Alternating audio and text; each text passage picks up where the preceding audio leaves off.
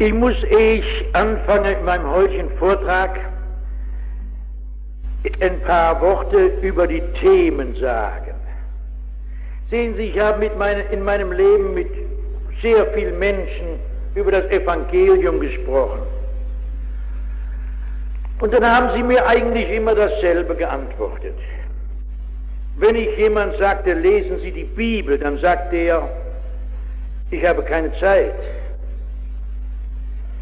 Wenn ich jemand sagte, warum leben Sie in der Sünde, im Ehebruch, dann bekam ich die Antwort, die Liebe ist eine Himmelsmacht, die kann doch keine Sünde sein.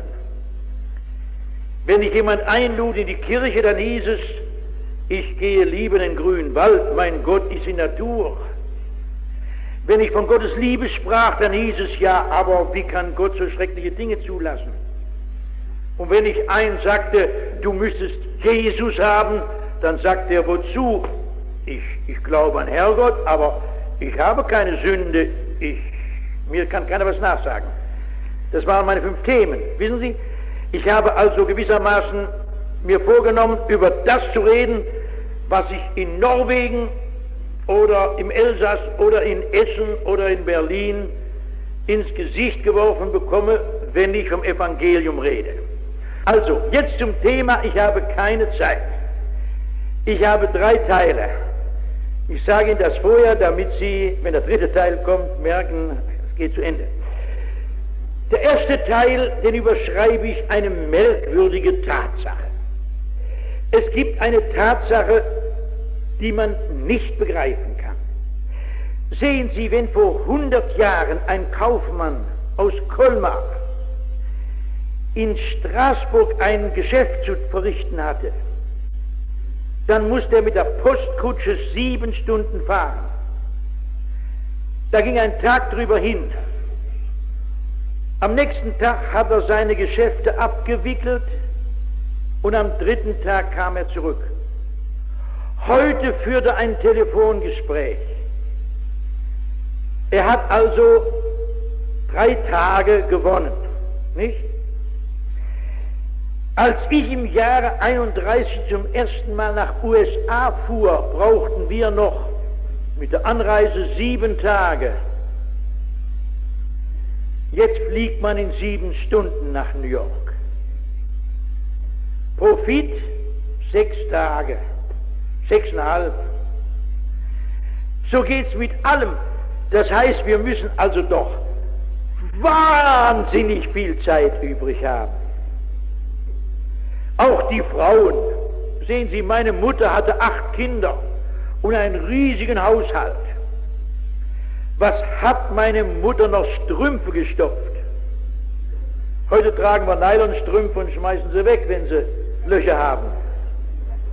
Sie doch auch hier nicht. Ja. Wenn Wäsche war, alle vier Wochen Wäschetag, das war eine Riesenunternehmung. Heute haben die Frauen elektrischen Waschapparat, schalten ein, schauen einmal scharf hin und dann ist die Wäsche gebügelt. Und trotzdem hat kein Mensch Zeit, auch nur die Bibel zu lesen, Frieden mit Gott zu suchen. In meinem Hause ist eine Garage, die, die geht so steil raus, wissen Sie, die ist so in der Erde drin. Und wenn ich meinen Wagen herausfuhr, dann musste man so etwas, einen Schwung nehmen. Und da wohnt oben im Haus ein kleiner Junge, der machte das so gern mit, nicht so raus. Da muss man natürlich schon großartiger Fahrer sein. Und neulich, da steht er da, ich sage, Manni, willst du mit rausfahren? Ja, sagt er, wenn Sie schnell machen, ich habe nicht viel Zeit. Fünf Jahre alt. Schon die Fünfjährigen haben einen Terminkalender. Ist es, ist es so? Nicht? Kein Mensch hat Zeit. Woher kommt das eigentlich? Also man könnte noch stundenlang darüber weiterreden, aber das will ich jetzt nicht tun. Wie erklären Sie sich das? Wir sparen unablässig mit Maschinen, Telefon und so weiter Zeit und haben immer weniger Zeit. Meine Mutter hat noch jeden Tag eine stille Stunde gemacht, wo sie mit Gott sprach und die Bibel las. Und er hatte keine elektrische Waschmaschine und hat Strümpfe gestopft für acht Kinder und ein Mann. Wie kommt das? Können Sie sich das erklären? Dass kein Mensch Zeit hat. Es gibt so viele einsame Menschen in unseren Städten, die sagen mir, für mich hat niemand Zeit. Ein 16-jähriger Junge, für mich hat niemand Zeit. Meine Mutter, ach nein, mein Vater, ach, mir hat niemand Zeit. Wie erklären Sie sich das? Haben wir größere Aufgaben als unsere Väter? Ach, das bilden wir uns nur ein. Jetzt, ich, ich habe nur eine einzige Erklärung dafür gefunden. Es muss einen geben, der die Menschen hetzt, wie mit einer Peitsche. Anders kann ich mir das nicht erklären. Und dann schlage ich meine Bibel auf und da ist die Rede vom Teufel. Von dem sogar mal heißt, dass er wenig Zeit hat.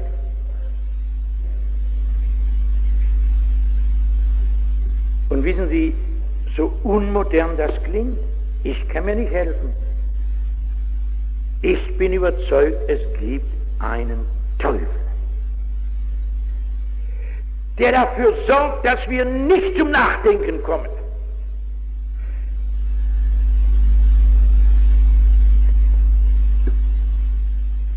Sehen Sie, es gibt eine ergreifende Geschichte in der Bibel. Da ist Jesus, der Sohn Gottes, auf einem einsamen Berg. Und plötzlich steht dieser, diese Macht der Finsternis neben ihm. Und auf einmal ist es, als wenn er Vorhänge zurückschiebt. Und Jesus sieht die Reiche der Welt und ihre Herrlichkeit. Der Teufel ist ein großer Betrüger. Er, er retuschierte die Gefängnisse und Schlachtfelder und so, wissen Sie, nicht? Das wird wegretuschiert. Die Reiche der Welt und ihre Herrlichkeit. Und dann sagt der Teufel, dies alles ist mir übergeben. Und Jesus widerspricht ihm nicht. Wenn ich in meinem Bibellesen da dran komme, läuft mir es kalt über den Rücken. Dass Jesus nicht sagt, oh du alter Wichtigtuer, das stimmt ja gar nicht, sondern Jesus widerspricht ihm nicht. Und der Apostel Paulus nennt sogar einmal den Teufel den Gott dieser Welt. Ich kann mir die Welt nicht erklären, ohne dass ich mit der Macht der Finsternis rechne. Lassen Sie mich ein paar Beispiele sagen. Wir haben in Westdeutschland schrecklich viel Verkehrstote, die vom Auto überfahren werden, aber ebenso viele Selbstmörder und davon über 50 Prozent junge Leute.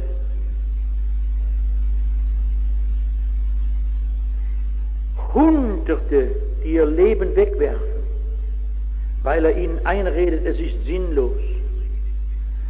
Oder denken Sie mal, und da sind wir alle beteiligt, an unsere sexuelle Labilität, also Hin Anfälligkeit, Hilflosigkeit, nicht? Versuchlichkeit. Oder denken Sie daran, wie viele schwermütige Menschen es heute gibt. Äh, schwermütige, sagen Sie auch so, verstehen Sie das? nicht? Mit Gemüt belastet. Oder denken Sie daran, glauben Sie, dass in der ganzen weiten Welt ein Mensch ist, der Krieg will? Ist hier einer, soll aufstehen. Und doch rüsten die Völker wie verrückt auf und brechen zusammen unter der finanziellen Last der Rüstungen. Und kein Mensch will es. Es geschieht dauernd etwas, was wir gar nicht wollen. Verstehen Sie das? Das kann ich mir nur erklären, wenn ich weiß, diese dreidimensionale Welt, in der wir leben, ist gar nicht alles. Es gibt noch andere Mächte. Es gibt Teufel. Und der sorgt dafür, dass kein Mensch Zeit hat, um zum Nachdenken zu kommen. Worüber denn nachzudenken?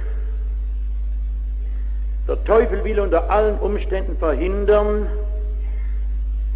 dass wir darüber nachdenken, dass es von all dem eine Erlösung gibt. Von der Hetze und der Friedelosigkeit, die hier drinne ist, und dem Streit und Hass und Krieg und, und Trieben gibt es eine Erlösung. Der Teufel will unter allen Umständen vermeiden, dass wir darüber nachdenken, dass wir von ihm und seiner Macht erlöst werden können. Und damit bin ich bei meinem zweiten Teil. Es gibt eine Erlösung von all dem, was mit der Macht der Finsternis zusammenhängt. Davon spricht die Bibel. Zweiter Teil. Ich sage immer, wer im ersten Teil eingeschlafen ist, kann im zweiten wieder richtig einsteigen. Ist so ein bisschen warm hier, nicht? Sind Sie alle noch dabei? Dann komme ich jetzt zum zweiten Teil. Es gibt von all dem, von der Macht der Finsternis, eine Erlösung. Und dass ich es eben sage, das heißt sogar eine Erlösung von sich selber. Und das ist das Allerwichtigste. Ach, wissen Sie, wenn man entdeckt eines Tages, das Schrecklichste ist man selber und sein eigenes Herz. Hier sitzt der Teufel und es gibt eine Befreiung. Sehen Sie, das ist die Botschaft des Neuen Testaments. Da sagt einer, der es weiß, Gott, Verzeihung, wenn ich sage Gott, dann möchte ich am liebsten erst eine Minute Pause machen.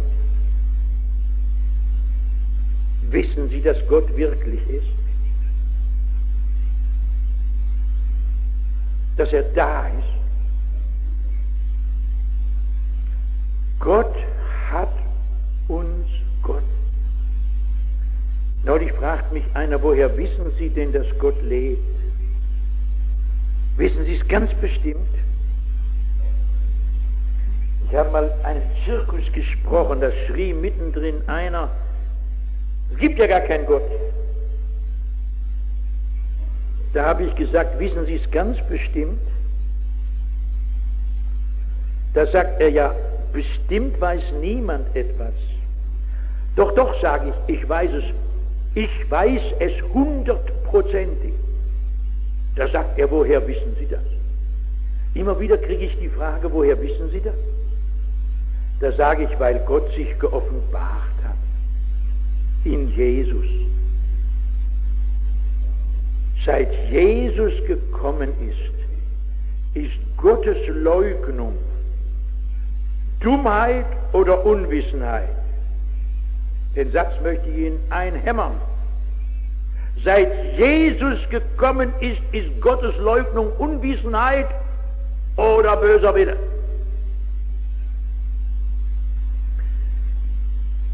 Also jetzt sage ich den biblischen Satz. Gott hat uns errettet von der Obrigkeit der Finsternis und versetzt in das Reich seines lieben Sohnes Jesus. Wenn Sie richtige Christen werden, dann kriegen Sie nicht eine andere Anschauung, das sowieso, sondern Sie erleben eine Existenzveränderung. Versetzt aus dem Reich der Finsternis in das Reich des lieben Sohnes Gottes Jesus. Sehen Sie, das will der Teufel verhindern, dass Sie das erfahren, dass es eine wirkliche eine wirkliche Existenzveränderung gibt, eine göttliche Erlösung gibt, eine wirkliche Befreiung. Die Leute meinen, Christentum wäre so ein bisschen religiöser Nebel für ältere Damen über 70. Dummes Zeug ist das! Warum sind wir denn alle so elende Leute? Weil wir dieses Heil Gottes nicht richtig annehmen wollen. Versetzt in das Reich des lieben Sohnes. Es gibt eine Erlösung durch Jesus. Und nun muss ich von Jesus reden und damit bin ich bei meinem Thema. Denn ich habe keine andere Melodie in meinem Leben als das Lob Jesu. Ich muss Ihnen mal eine nette kleine Geschichte erzählen, da dürfen Sie ruhig lachen. Da gehe ich mal in Essen über die Straße vor vielen Jahren und da stehen am Straßenrand zwei Bergleute. Die erkennt man, die haben so blaue Narben. Und da sagt einer, guten Tag, Pfarrer Busch. Und da sage ich, guten Tag, kennen wir uns? Und da sagt er zum anderen, siehst du, das ist der Pfarrer Busch. Das ein ganz vernünftiger Junge, sagt er. Jung. Nur, er hat einen Vogel. Kennen Sie den Ausdruck? Kennt man den hier, den Ausdruck? Also er ist ein bisschen äh, verrückt. Da wurde ich böse. Ich sage, wieso habe ich einen Vogel? Wie kannst du sagen, ich bin ganz vernünftig? Da sagt er zu dem anderen, er spricht immer von Jesus. Oh, sage ich, leider ist es nicht so. Aber das ist das Gescheiteste, was ich tun könnte, wenn ich immer von Jesus spreche. Kennen Sie ihn? Siehst du, sagt er, jetzt fängt er schon wieder an. Ich möchte jetzt wieder anfangen. Ich will Ihnen sagen, was mit Jesus los ist. Ich habe einmal oder öfters im Gefängnis gesessen. Ich habe nicht gestohlen, ich. Sie verstehen, ja? Und da war ich einmal in einem schrecklichen Gefängnis, das war ein Bau mit lauter ganz engen Zellen. Wenn ich die Hände, Arme anwinkelte, dann konnte ich beide Wände anfassen. Und dann kam eine Betonwand und dann kam die nächste Zelle.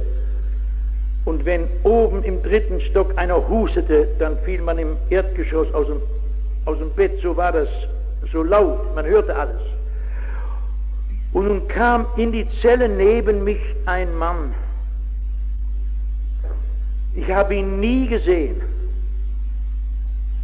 aber ich habe seine Verzweiflung gehört.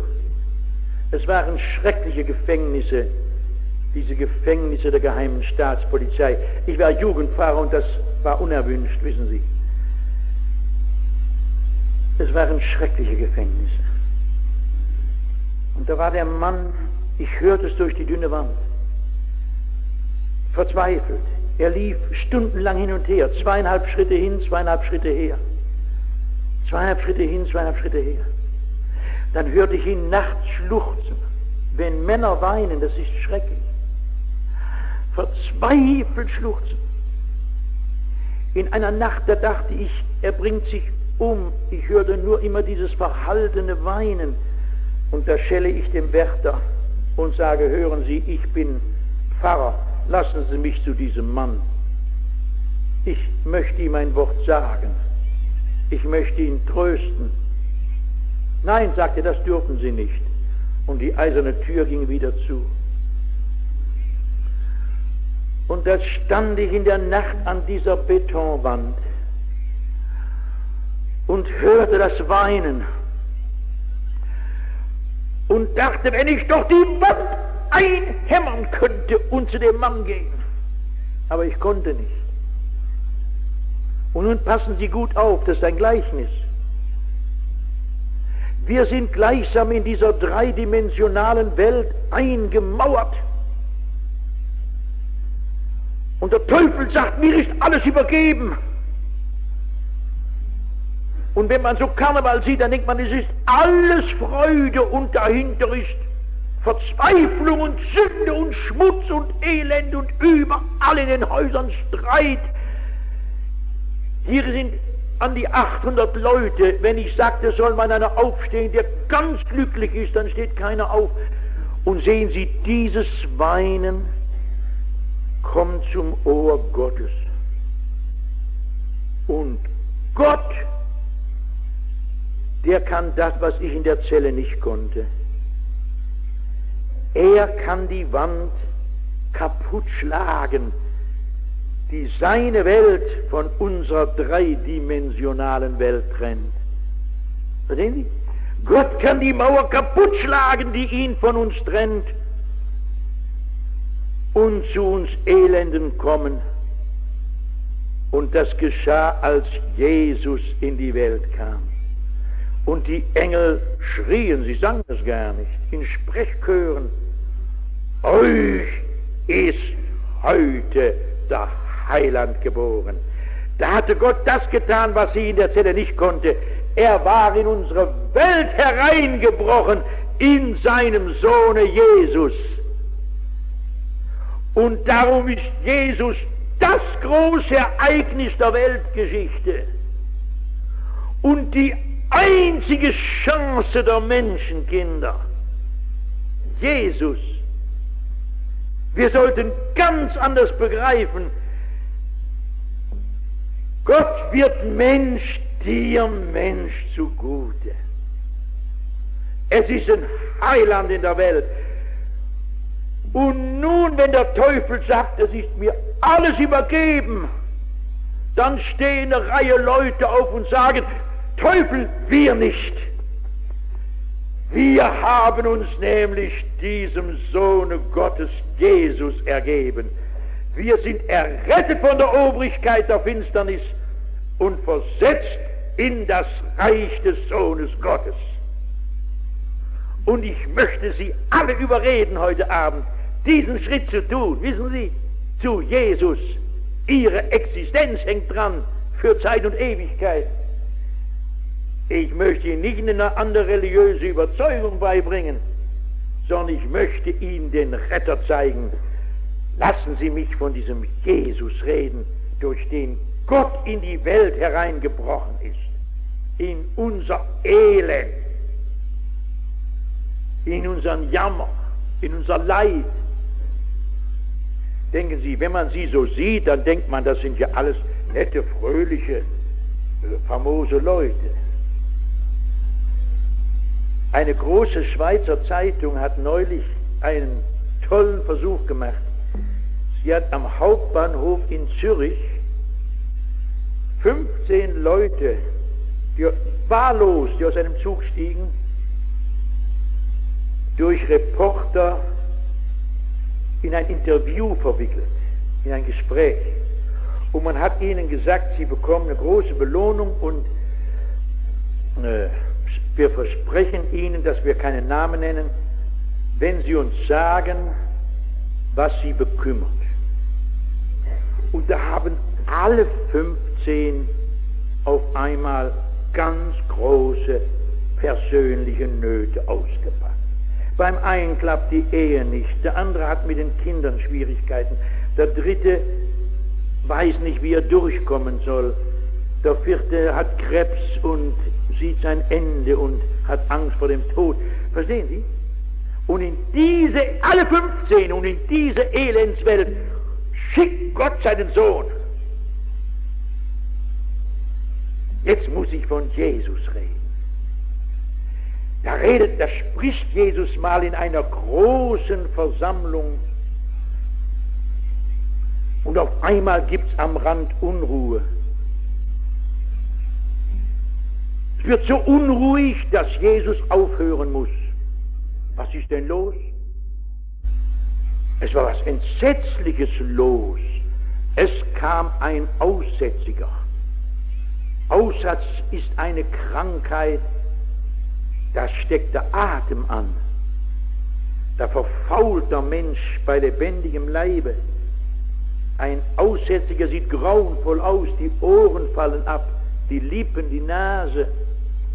Und der kommt da an. Die Leute schrien, geh weg! Sie warfen Steine, aber sie wichen zurück und so bekam er Platz. und geht mitten durch die Menge auf Jesus zu. Und da fällt er vor ihm hin. Es war ein schreckliches Bild. Dieser Mann mit den abgefaulten Ohren, mit dem eitrigen Kopf voll Tränen und Schmutz und Staub dazwischen. Und da liegt er und weint und sagt, Herr Jesus, mir kann niemand helfen, aber du kannst es. Und was geschieht jetzt? Die Geschichte liebe ich. Ich könnte mir denken, dass Jesus drei Schritte zurückgeht und sagt, sei geheilt. Und das wäre allerhand, nicht? Und das tut Jesus nicht. Wissen Sie, was er tut? Er geht auf ihn zu und legt, die Leute schrien vor Entsetzen, legt ihm die Hand auf sein krankes Haupt. Er rührt ihn an. Es sind Menschen hier, die sind und keiner weiß es, so unrein in Sünde, so bekümmert, so verflochten in trübe Dinge. Jesus ekelt sich vor nichts und legt ihm die Hand aufs Auge. Wenn Jesus sich vor Menschen ekelte, hätte er mich als jungen Burschen nicht angenommen. Ich wünschte, ich könnte ihnen ein riesengroßes Vertrauen zu Jesus schenken. Die Menschen haben ihn gekreuzigt. Ach nein, Gott hat ihn gekreuzigt. Gehen Sie mit mir hinaus nach Golgatha. Da ragen drei Kreuze. Rechts und links, die sehen wir nicht an. Wir sehen nicht an die Volksmenge.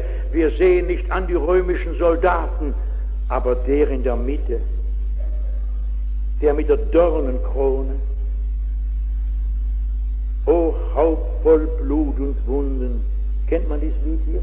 Voll Schmerz und voller Hohn, o Haupt zum Spott gebunden mit einer Dornenkrone. Sehen Sie ihn an. Da ist er der hohe Priester, der diese verlorene Welt mit Gott versöhnt. Da ist er das Lamm Gottes, auf den alle unsere Sünde geworfen ist. Da ist er die Tür zu Gott und seiner Welt. Da ist er unser Friede. Da ist der Brunnen, der uns reinwäscht. Da ist das Brot des Lebens. Wenn dieser Jesus, der gekreuzigt in die Mitte ihres Lebens kommt und ihr altes Ich hinausfliegt, dann kommt die große Existenzveränderung. Und dann legt man diesen toten Jesus in ein Felsengrab, wälzt einen Stein davor. Aber am dritten Tage da wird es heller, als sei eine Atombombe explodiert in der Nähe und dieser Jesus fährt glorreich heraus. Er lebt. Und wenn die ganze Welt ihn hasst, sie wird ihn nicht mehr los. Er ist da. Ich bezeuge ihn, dass Jesus durch Kolmar geht. Ich bezeuge ihn, dass Jesus eine Handbreit neben ihnen steht und darauf wartet, dass sie ihm ihr Herz ausschütten und sagen, Herr, wenn du der Befreier bist von der Macht des Teufels, dann will ich dir gehören. Den, den Schritt müssen sie tun. Wem anders sollt ich mich ergeben, o König, der am Kreuz verblich. Hier opfer ich dir mein Gut und Leben. Mein ganzes Herz ergießet sich. Dir schwöre ich zu der Kreuzesbahn als Streiter und als Untertan. Lassen sich, ich kann das ja nur andeuten, lassen sich von Jesus erretten, von dem Teufel und seiner Peitsche. Und jetzt habe ich noch ganz kurz einen dritten Teil. Wiederum, wer ausgestiegen ist, kann neu einsteigen, nicht? Ich möchte Ihnen noch eben erzählen von einem Manne, der auch für Jesus keine Zeit hatte. Der Apostel Paulus, eine biblische Geschichte von einem Mann, der keine Zeit hatte für Jesus. Der Apostel Paulus war gefangen genommen worden und wurde nach Caesarea gebracht. Und da wurde er verhört von dem römischen Landpfleger Felix. Der kam mit seiner Frau Drusilla an, war eine schöne und reizvolle Frau, die eine reichlich bunte Vergangenheit hinter sich hatte. Nun, ich möchte, naja, und er kam mit seiner Frau Drusilla und dann wurde Paulus vorgeführt und soll sagen, warum er hier gefangen ist. Und dieser Apostel Paulus war ein großartiger Mann. Der drehte den Spieß um und machte in 0,0 Minuten dem römischen Landpfleger und der Drusilla klar, dass sie angeklagt sind vom heiligen, lebendigen Gott, der auf seinen Geboten steht. Paulus sagt, Gott verlangt Gerechtigkeit und sie haben sie nicht. Und dann fängt er an, von der Keuschheit zu reden. Da wurde Frau Drusilla nicht nur nervös, sondern böse. Und dann fing Paulus an zu reden davon, dass wir alle miteinander mal vor Gottes Gericht stehen. Jeder Einzelne. Da hat der große Richter abgewinkt und gesagt, ist gut, Paulus, ist gut. Wenn ich gelegenere Zeit habe, will ich dich wieder hören. Ich habe jetzt keine Zeit mehr.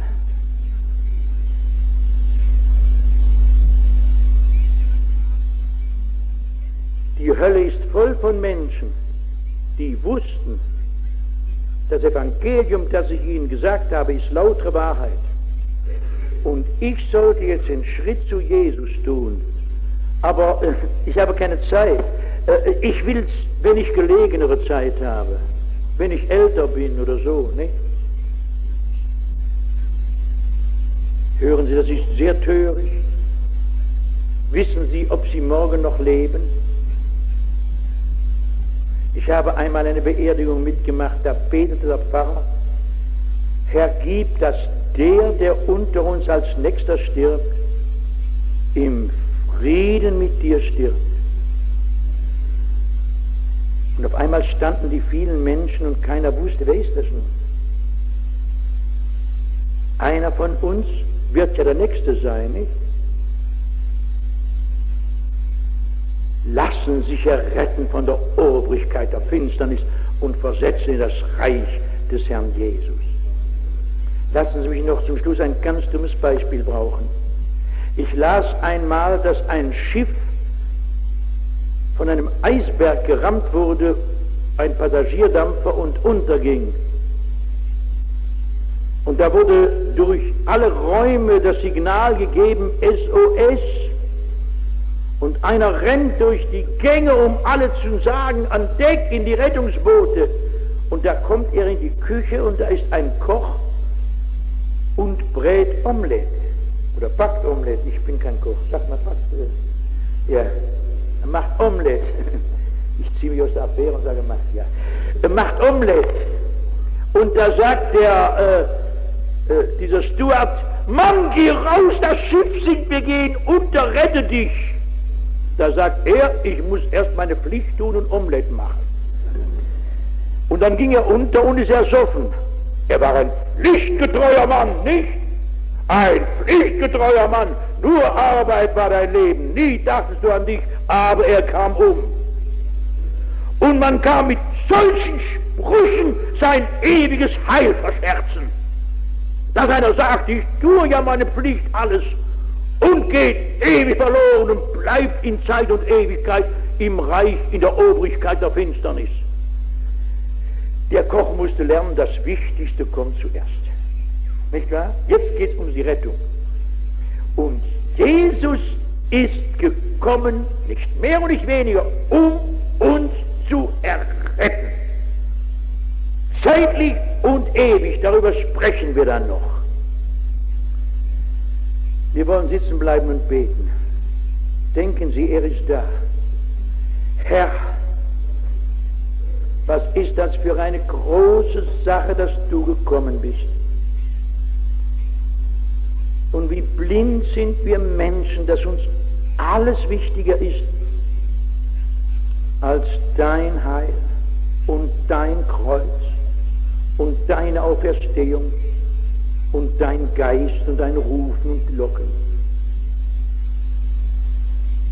Und du weißt, wie so viele unter uns in Wirklichkeit sehr unglücklich sind